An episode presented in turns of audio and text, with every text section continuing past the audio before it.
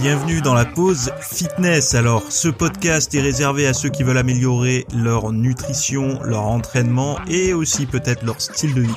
Donc, pour tous ceux qui me suivent depuis quelques temps déjà, vous pouvez me laisser une petite évaluation sur la plateforme de podcast de votre choix. C'est ce qui m'aide le plus. Allez, on démarre l'épisode.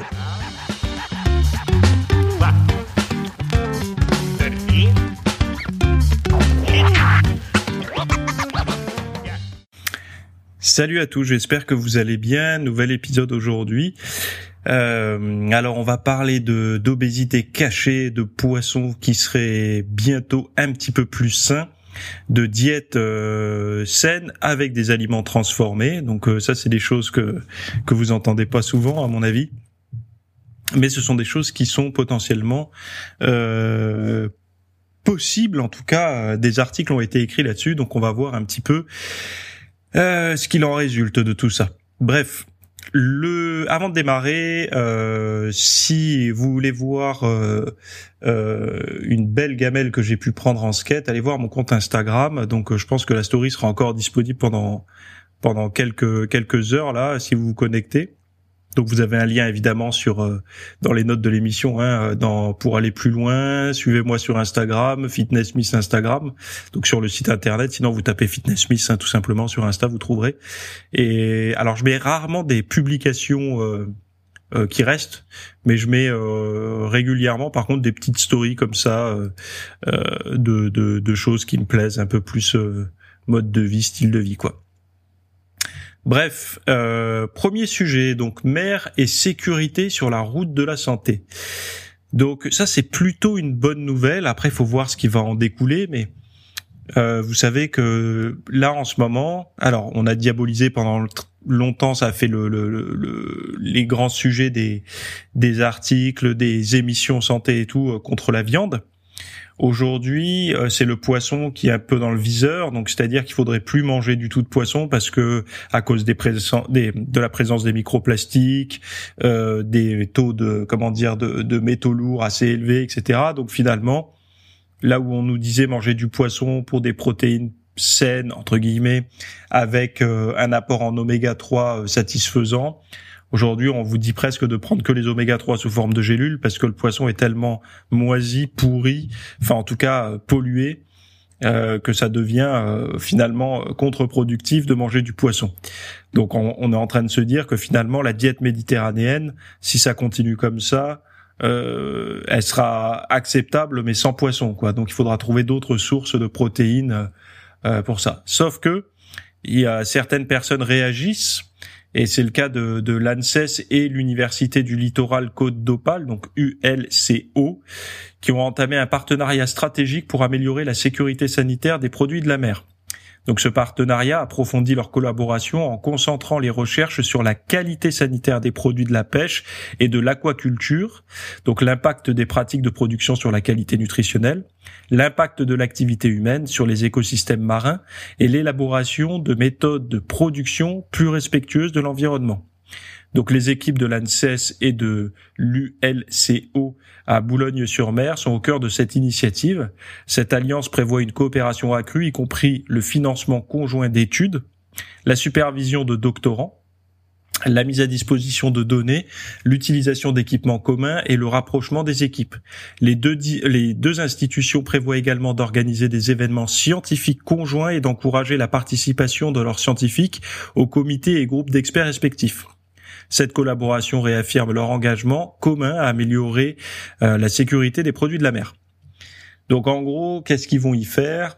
Donc la première partie, c'est la qualité sanitaire des produits halieutiques, incluant l'étude des micro-organismes potentiellement pathogènes et des parasites présents dans l'écosystème marin. Ensuite, l'impact des pratiques de production sur la qualité nutritionnelle et sanitaire des denrées d'une part, l'économie des filières d'autre part. Ensuite, les effets de l'activité humaine sur les écosystèmes et sur la qualité des produits marins, avec une attention particulière pour les nano et microplastiques, et la mise en œuvre de techniques de production de produits de la pêche ou de l'aquaculture plus respectueux de l'environnement et d'impact sanitaire de ces nouvelles pratiques. Donc en gros, on devrait s'attendre à ce que logiquement ça aille un petit peu mieux de ce côté-là, c'est-à-dire qu'ils vont commencer à s'occuper un peu de ça je pense que la mer est tellement, enfin, je pense, j'aime pas dire je pense, mais les, pour un jeune aujourd'hui qui voudrait se tourner vers un métier, il me semble euh, rempli de valeurs, etc. Ce serait ça en fait hein, pour les plus jeunes, s'ils veulent euh, travailler un peu dans l'environnement, mais en même temps la santé et tout. Ben peut-être euh, les produits de la mer et l'aquaculture, euh, ça peut être intéressant de, de, de travailler dans ce domaine-là parce que ça nourrit à la fois l'environnement positivement et l'individu, même si l'individu fait partie peut-être aussi de l'environnement. Mais bon, bref. Deuxième sujet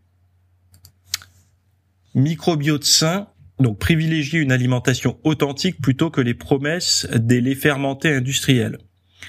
Donc euh, bon, je vais vous lire la partie euh, de l'article. Alors le premier, euh, le premier pardon, le premier article, vous le retrouverez sur le site de l'ANSES, hein, et celui-là, vous le retrouverez sur le site de la nutrition.fr. Donc selon les scientifiques, notre santé est étroitement liée à notre microbiote intestinal. Une flore intestinale de qualité protège contre de nombreuses maladies et l'alimentation joue un rôle crucial pour la maintenir. Parmi les solutions, la consommation de probiotiques présents dans les aliments fermentés comme le yaourt et le fromage est recommandée. Cependant, ces, euh, ces bonnes bactéries ont besoin d'être nourries principalement de fibres présentes dans les fruits, les légumes, les légumineuses et céréales complètes. Donc globalement ce qu'on appelle les prébiotiques.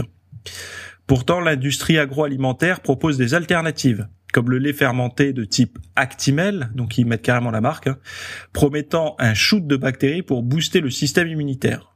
Le hic, ces produits ultra transformés contiennent des ingrédients industriels, comme le dextrose et l'amidon transformé, loin de favoriser un microbiote sain.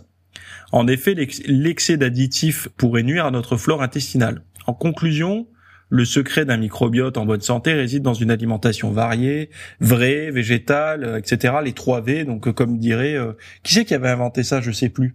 Est-ce que c'est pas Anthony Fardet qui avait parlé de ça en premier? Je, je je sais plus. Bref. Alors moi j'aime pas trop accuser des marques et tout ça, Actimel. Bon, eux ils le citent dans l'article donc je le cite, mais peu importe. le, le... c'est vrai que pour obtenir des probiotiques, euh, alors, vous pouvez utiliser déjà des yaourts nature euh, type bifidus, sans sucre ajouté, rien du tout. Ensuite, euh, donc ça, ça reste un produit quand même un peu transformé. Mais sinon, vous pouvez utiliser du fromage, qui reste aussi un produit un peu transformé, hein, qu'on le veuille ou non. Il a, ça a été retouché. Il n'y a pas de fromage dans la nature comme ça. Hein. Après, vous allez avoir le chou, donc le chou de la choucroute, euh, le comment dire, euh, il y a le kéfir aussi. Il y a, à chaque fois, je, je l'ai sur le bout de la langue le, mot, euh, la pâte miso, voilà. Euh, kombucha, bon, bon, ce sont des choses comme ça, mais globalement tout ce qui est lacto-fermenté, euh, tous les aliments, tous les légumes fermentés, etc., ça peut être bon pour le microbiote. C'est vrai que il faut toujours vous dire une chose, c'est que le plus un sujet de santé devient populaire, plus le marketing euh, de l'industrie agroalimentaire va essayer de prendre le train euh, en marche. C'est-à-dire que à l'époque où il fallait manger pauvre en graisse, tous les produits étaient allégés. En tout cas, euh, un bon argument était de réduire la quantité de graisse et de dire qu'on a été moins gras que le voisin. Le sucre, c'est bancal parce que il y a quelques produits qui jouent le, truc, qui disent euh, x grammes de sucre en moins. Par exemple, vous avez des ketchup où ils disent euh, 50% de sucre en moins, etc. Donc ils vont jouer euh, sur la, la, la vague du sans sucre ou en tout cas du réduit en sucre. D'autres vont jouer sur la vague du sans gluten. Même si ce sont des produits naturellement sans gluten, ils vont estampiller la pastille sans gluten parce que ça devient un argument marketing. Aujourd'hui, c'est le microbiote intestinal. Pourquoi? Parce que euh, comme à chaque début de nouvelles vagues de découvertes scientifiques, etc., euh, les, un effet santé de quelque chose, par exemple du microbiote, euh, ça peut vous devenez Superman, c'est-à-dire que ça vous ça vous guérit au niveau mental, au niveau de vos problèmes immunitaires, de vos maladies, de tout ce que, enfin, de vos transits et tout ça. Et donc le microbiote, euh, on est en plein dedans ça soignerait tout. Voilà. Un bon microbiote, ça soignerait tout. Moi, je suis plutôt euh, ben, pour. Hein, il hein, n'y a pas de problème avec ça. Hein. Je lis énormément d'études. Je suis abonné à la revue du microbiote. Enfin, je, je lis régulièrement des des tonnes de sujets là-dessus, euh, pourquoi pas? Sauf que ça devient un argument marketing de dire que euh, il y a des, des, des probiotiques là-dedans dans leur euh, dans leur dans leurs ingrédients. Après, il est vrai que 1 moins 1 égale 0 quoi. Si jamais on vous fout des probiotiques mais qu'en même temps on vous balance des des trucs qui vous qui vous nettoient complètement les, les, les bactéries intestinales ou qui vous les, euh, influencent de manière négative donc euh, comme ils disent là les des ingrédients comment ils appellent ça des ingrédients industriels comme le dextrose et l'amidon transformé bon ben c'est vrai que ça sert pas à grand chose Sauf que vous avez les calories en plus, parce que dextrose c'est du sucre. Hein. Euh, donc vous avez les aliments, euh, vous avez des ingrédients dont vous pourriez vous passer. Donc c'est vrai que de toute façon, il n'y a pas trop besoin de chercher plus loin que, que ça. Les aliments ultra transformés, ça sert pas à grand chose. Hein. C'est, il faut, faut vous dire une chose que ce sont des aliments. Voilà, euh, vous faites un, euh, une journée camping, enfin une, une soirée camping, euh, vous prenez des chamallows, ben voilà, c'est le moment où, vous pouvez consommer de l'ultra transformé parce que c'est un rituel, c'est un comment dire, c'est un moment plaisir, un moment euh, ponctuel, mais c'est pas une habitude de vie quotidienne quoi.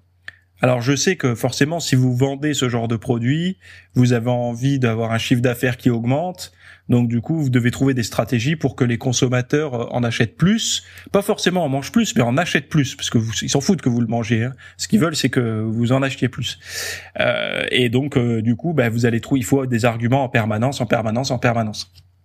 Donc bon, je pense que vous, vous êtes euh, suffisamment intelligent pour le savoir, mais pas mal de personnes euh, comme pour l'époque du sans graisse, du sans sucre, du voilà. Là, on va rentrer certainement dans une approche, une mode du du euh, riche en probiotiques. Bon, faut voir ce que ça donne. Sur des aliments sains, rajouter des probiotiques, pourquoi pas. Mais sur des aliments malsains, mettre des probiotiques. Euh, alors il y en a qui vont me dire oui, mais c'est toujours mieux que rien. Oui, mais il y a tellement mieux à faire que ça. Et personne n'a un couteau sous la gorge pour boire de l'actimel ou c'est vraiment du confort gustatif en fait. Hein. En tout cas, euh, voilà ce que ce que le tournant que ça va prendre. Au suivant, donc la graisse corporelle contre l'IMC. Redéfinir l'obésité selon les chercheurs. Donc là, dans une, alors c'est Science Direct hein, ou Science Daily, je sais plus, mais vous avez le lien dans les notes. Hein. Donc dans une vaste étude menée par le professeur alors Iftak et le doctorant Yar Lahav de la faculté de médecine de l'école de santé publique de l'université de Tel Aviv, il a été déterminé que le pourcentage de graisse corporelle est un indicateur de santé plus précis que l'indice de masse corporelle l'IMC. En donc euh, le taux de gras est plus fiable que l'IMC pour euh, pour le comme marqueur de santé. En utilisant les données d'environ 3000 hommes et femmes israéliens, les chercheurs ont découvert qu'une portion, une portion substantielle de ce considéré comme de poids normal selon l'IMC ont en fait des taux de graisse corporelle élevés entre, entraînant des risques accrus de maladies cardio-métaboliques. Donc, euh, surnommé le phénomène de l'obésité à poids normal, ce dilemme passe souvent inaperçu car ceux qui en sont affectés semblent en bonne santé selon les standards de l'IMC et manquant ainsi les traitements nécessaires. Donc par conséquent, les chercheurs suggèrent que le pourcentage de graisse corporelle devienne l'étalon or, l'étalon or de la santé et recommandent l'équipement de toutes les cliniques euh, avec des dispositifs appropriés pour mesurer le pourcentage de graisse corporelle. Alors les dispositifs fiables aujourd'hui, c'est ce qu'on appelle les DEXA Hein. Vous, vous, mettez dans un espèce comme un IRM en fait, hein, mais euh, truc à rayon X. Là, vous mettez dedans et ça va vous donner euh, votre taux de gras, enfin la quantité de de de de, de muscles, enfin non, votre votre masse sans graisse et votre masse euh, grasse, voilà en gros. Mais pas que, ça vous donne aussi d'autres informations. Mais c'est ce qui aujourd'hui reste le plus fiable. Euh, pas, je dis le plus, plus fiable par rapport aux balances, à la pince à pli cutanée, aux calculs, etc. Mais là, ce qu'on peut voir, c'est qu'alors longtemps, on disait l'IMC n'est pas fiable. Pourquoi? Parce que nous, on voit le monde avec des yeux de pratiquants de musculation. Enfin, si vous êtes sur ce podcast, je pense que vous pratiquez la muscu, ou en tout cas un sport qui vous donne du muscle. Donc votre votre IMC peut être légèrement supérieur à la moyenne santé, alors que vous avez un taux de gras très bas. Pourquoi? Parce que vous avez un petit peu plus de masse musculaire, donc on avait tendance à dire mais l'IMC est faux, puisque quand on a plus de muscles, on peut avoir un IMC hors entre guillemets norme, sans trop, euh, sans, sans, sans être en mauvaise santé, avoir un, taux de gras faible. Sauf qu'on n'a pas pensé à l'inverse, c'est-à-dire qu'on peut avoir des gens complètement dépourvus de masse musculaire, donc faibles, faibles, oui faibles et euh, légers, mais par contre remplis de, graisse viscérale et de, de graisse sous-cutanée. Alors la graisse sous-cutanée est pas trop dangereuse pour la santé, voire même presque pas. Par contre, la graisse euh, viscérale, elle, l'est énormément. Et c'est vrai que de plus en plus, le, des gens peuvent être obèses sans être obèses. C'est-à-dire que l'obésité étant une... Pour vous, quand je vous parle d'obésité, si je vous dis euh, à quoi ressemble un obèse, le flash que vous avez dans votre tête, c'est immédiatement une personne en surpoids de manière XXL. Donc euh, où le surpoids se voit euh, euh, sous le menton, sur les bras, sur les jambes, les mollets, le bide, tout quoi. Sauf qu'aujourd'hui, l'obésité pourrait être aussi votre collègue de bureau que vous trouvez plutôt normal. Normal dans le sens dans les standards de santé, la norme santé on va dire alors que pourtant cette personne-là a un ventre euh, saturé de graisse, de, saturé de, de, sans jeu de mots, de graisse viscérale et euh, a certainement déjà des effets négatifs sur sa santé dus à ça. Et en fait, il s'intéresse, euh, les chercheurs se sont intéressés à ça pour montrer en fait que il suffit pas d'être entre guillemets, j'aime pas dire ce mot-là parce qu'aujourd'hui il y en a qui le prennent mal, mais bon, il faut dire les choses telles qu'elles sont. Suffit pas d'être gros pour s'inquiéter. Euh, la simple graisse viscérale euh, peut suffire à déjà se poser des questions sur son état de santé euh, métabolique et de santé à long terme, hein, cardio-métabolique. D'ailleurs, ils disent hein, pour pour pour pour faire le, la liaison entre les, les, les, le système cardiovasculaire, les maladies cardiovasculaires et les maladies type métabolique. Bon, euh, déjà une chose qu'on peut faire à la maison, c'est de calculer son tour de taille. Alors, pour calculer son tour de taille et essayer de voir si on est à peu près dans la norme. Alors là, ici, j'ai les données du Canada. Donc, c'est cœur et avc.ca qui dit pour un homme, plus de, si vous êtes à risque, quand vous êtes à plus de 94 cm, donc ça représente un risque accru. Plus de 102 cm représente un risque accru de façon importante. Et pour les femmes, plus de 80 cm représente un risque accru, 88 et plus de 88 cm représente un, risque accru de façon importante. Euh, donc, eux, ils donnent des petites astuces pour bien euh, calculer son tour de taille, donc dégagez votre région abdominale de tout vêtement, ceinture ou accessoire, tenez-vous debout devant un miroir, les pieds écartés à la largeur de vos épaules et l'abdomen détendu. Euh, et mettez le mètre ruban euh, à mesurer autour de votre taille. Euh, utilisez le côté de la main ou de l'index, euh, pas le bout des doigts, afin de localiser l'extrémité supérieure de vos hanches en appuyant vers le haut et vers l'intérieur sur l'os de vos hanches. Bon, c'est un peu compliqué. Hein à l'aide d'un miroir aligner le bord inférieur du ouais, c'est un peu complexe là moi et, le tour de taille euh, à quel endroit? Bon après pour faire plus simple comme je disais tout à l'heure vous pouvez juste euh, entre la crête iliaque et le et le nombril vous mesurez vous voyez vous donnez une idée quoi. Ça permet de savoir un petit peu où on en est. Euh, alors sujet suivant euh, ultra transformé donc aliment ultra transformé compatible avec une diète saine point d'interrogation. Je déteste dire le point d'interrogation à l'oral, donc je vais reprendre. Aliments ultra transformés, compatibles avec une diète saine? Des recherches euh, faites par des chercheurs du Centre de recherche sur la nutrition humaine de Grand Forks, affilié au service de recherche agricole du département de l'agriculture des États-Unis, donc USDA-ARS, ont démontré qu'il est possible de construire un régime alimentaire sain avec 91% des calories provenant d'aliments ultra transformés, tout en respectant les recommandations alimentaires américaines pour 2020-2025. Cette étude souligne la polyvalence des directives en matière de régime alimentaire. Donc, selon Julie Hels, chercheuse en nutrition à l'USDA ARS, la teneur en nutriments d'un aliment et sa place dans un groupe d'aliments sont plus importantes que le degré de sa transformation.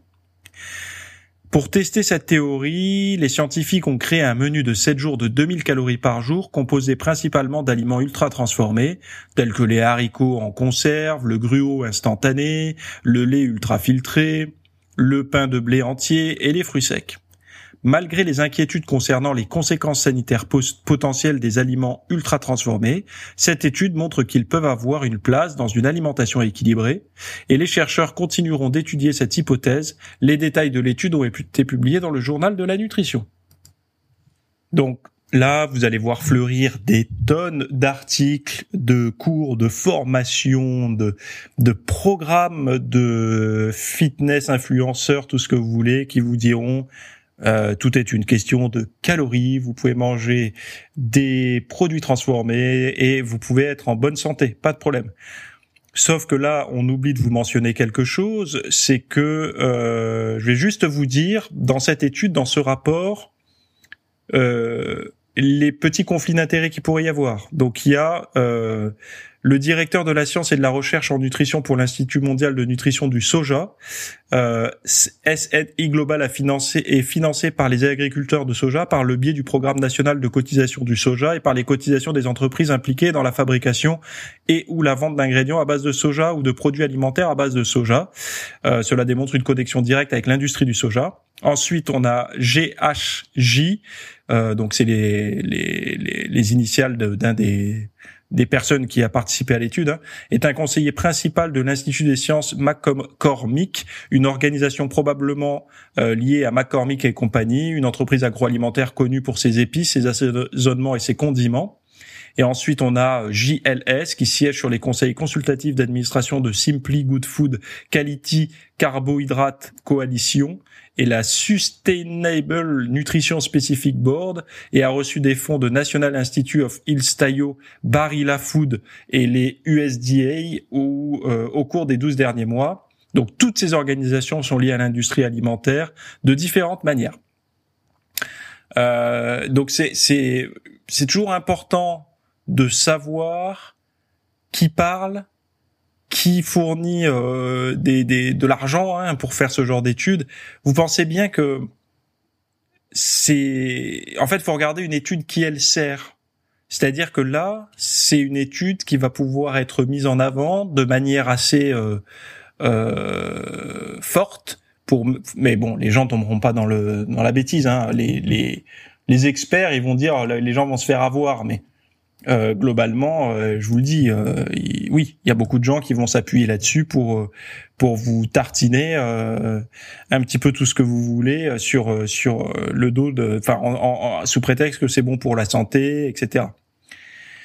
Ça veut pas dire encore une fois que ces études sont pas bonnes. Ça veut juste dire que en fait, on a identifié ce qui était plutôt bon pour l'individu.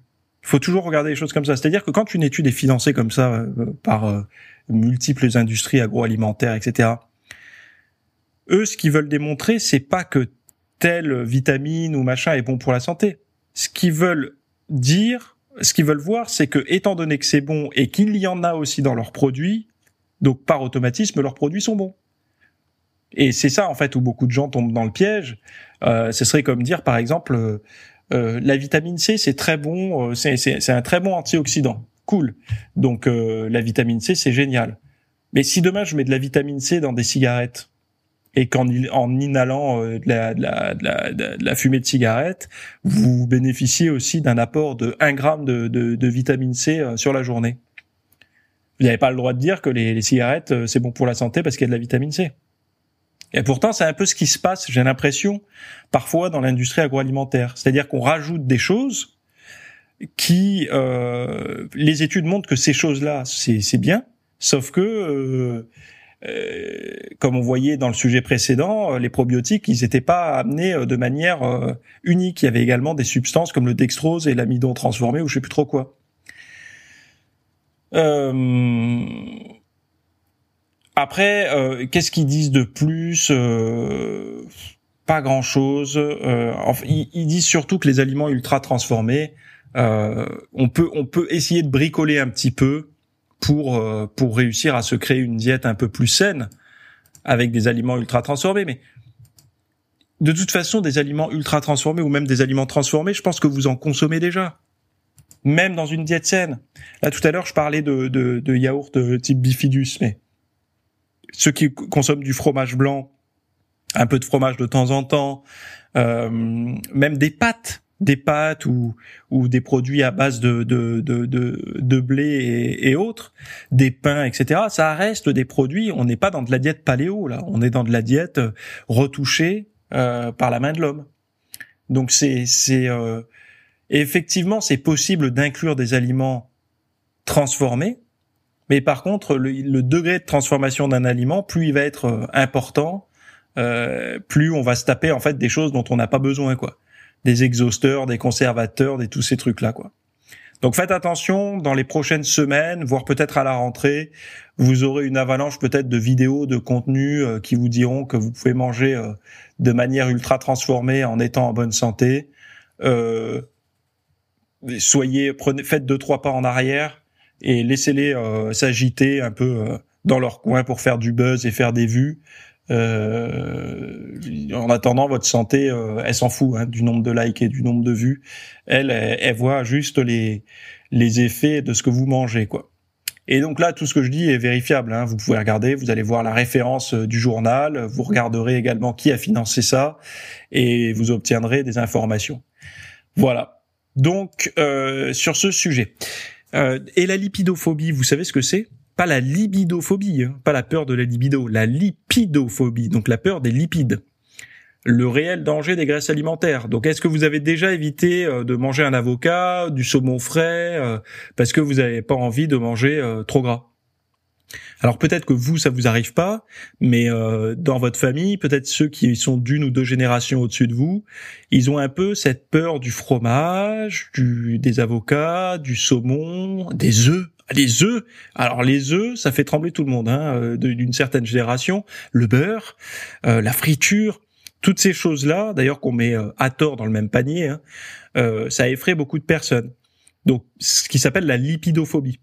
La problématique, c'est que cette lipidophobie, donc quand on a peur des graisses, on crée un comportement. Admettons si nos parents étaient étaient convaincus que les graisses étaient très mauvais pour la santé, eh ben petit, on n'a pas profité de suffisamment de graisse. Pourquoi? Parce qu'en fait, dès qu'ils ont eu un aliment un peu gras entre les mains, euh, ils nous l'ont pas donné de manière euh, euh, euh suffisante. Parce qu'en fait, cette peur du gras se transmet. Euh, moi, je le vois hein, souvent quand on va à des à des des goûters d'anniversaire, etc. pour les pour les enfants, on voit les parents vont dire attention, euh, pas ça, c'est un peu gras, c'est trop gras, c'est trop riche, etc. Euh, parce qu'en fait, ils transposent leur peur du gras à l'enfant qui lui a des besoins particuliers. Hein. Et d'ailleurs, euh, il y a eu des recherches qui ont montré que beaucoup d'enfants sont carencés en graisse et ça pose énormément de problèmes. Bref. Donc, si vous faites partie des gens qui ont subi cette lipidophobie, soit des plus grands, soit de l'environnement, du discours environnant, etc., soit encore aujourd'hui hein, avec vos collègues, vos parents, j'en sais rien. Euh, là, vous allez avoir dans ce que j'ai sorti dimanche matin, là, donc vous avez accès, le lien est, dans les notes de l'émission, le rôle des lipides, mais surtout les gros risques pour la santé pour ceux qui n'en ont pas assez. Et euh, vous allez voir que d'ailleurs, ça, euh, c'est quelque chose que moi j'ai vérifié, mais je pense qu'il commence à y avoir quelques données sur le sujet, mais les problèmes de libido, justement pas de lipido, mais de libido, donc d'activité euh, euh, hormonale liée euh, à la sexualité. c'est pas ça la libido, mais bon, ça se manifeste quand même comme ça aussi. il n'y a pas ou peu de problèmes chez les personnes qui maintiennent des lipides relativement élevés, même en sèche. La reprise de poids après un régime, donc l'effet yo-yo, euh, alors vous allez encore me dire personnellement, c'est pas une donnée scientifique, mais il est moins prononcé chez les personnes qui font un régime low fat que low carb. Et moi, j'ai un peu l'impression que toutes les tout le pointage du doigt envers les régimes, c'est envers les régimes low fat, donc pauvres en graisse. Pourquoi? Parce qu'en fait, les régimes pauvres en glucides, ils sont pas du tout à la mode, ils sont pas du tout populaires, parce qu'ils sont, les gens n'ont pas envie qu'ils soient populaires. C'est pas forcément, les gens disent souvent, oui, mais on n'a pas envie, l'industrie n'a pas envie que ça soit populaire, ces régimes euh, pauvres en sucre. Et c'est pas forcément l'industrie. C'est surtout les individus qui n'ont pas, parce que les individus sont plus sensibles à se passer euh, de graisse que de sucre. Ils ont pas envie de se passer de sucre. Donc ils vont pas pousser un régime. Demandez autour de vous les gens qui ont fait des régimes de type un peu cétogène ou même à l'époque du camp, etc. La plupart vous diront c'est pas fait pour moi, j'étais pas bien, hypoglycémie, euh, blablabla. Bla, bla. Enfin bon, ils vous diront tout un tas de choses, tout un tas d'excuses en fait. Euh, alors que bon, s'ils sont là aujourd'hui, c'est qu'ils peuvent se passer de glucides pendant quelques quelques jours sans problème. Euh, ça veut pas dire qu'ils auront pas de glucose dans le sang, hein. mais leur corps va se débrouiller autrement. Bref, alors je parle évidemment pour euh, ceux qui sont pas diabétiques et tout, mais je, je c'est pas la majorité des gens non plus. Hein. Bref, allez voir ce cours sur la lipidophobie parce que moi j'ai appris quelques trucs, euh, donc j'ai renforcé mes connaissances, mais j'ai surtout appris quelques trucs au niveau, euh, euh surtout du, du rythme de vie, du mode de vie, quoi. Voilà.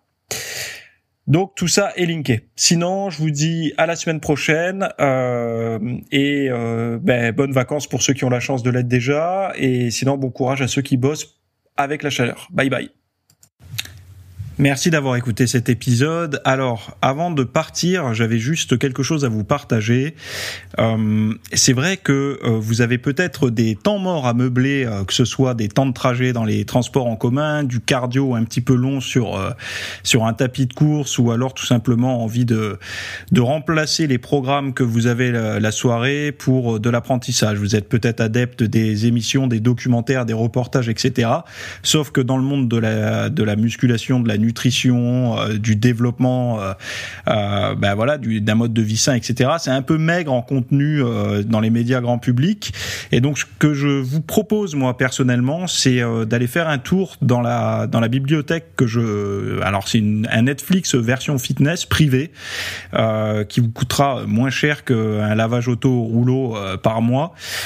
et là, vous avez vraiment tous les sujets. Alors, c'est plein de cours hein, que je propose. Il y en a déjà plus de 300.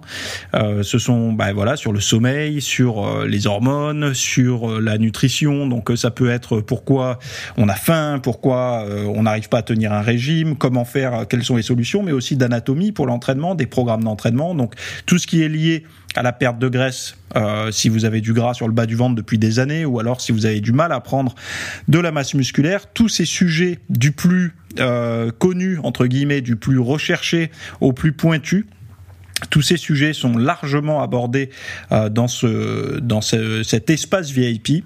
Donc euh, pour rappel, pour y accéder, vous avez un lien en description. Si vous le trouvez pas, vous allez sur www.fitnessmiss.fr et euh, vous faites devenir membre. Voilà, il y a, y a, vous trouverez sur le site et vous accédez à ce contenu caché que vous pourrez écouter partout. Voilà, je vous laisse ici.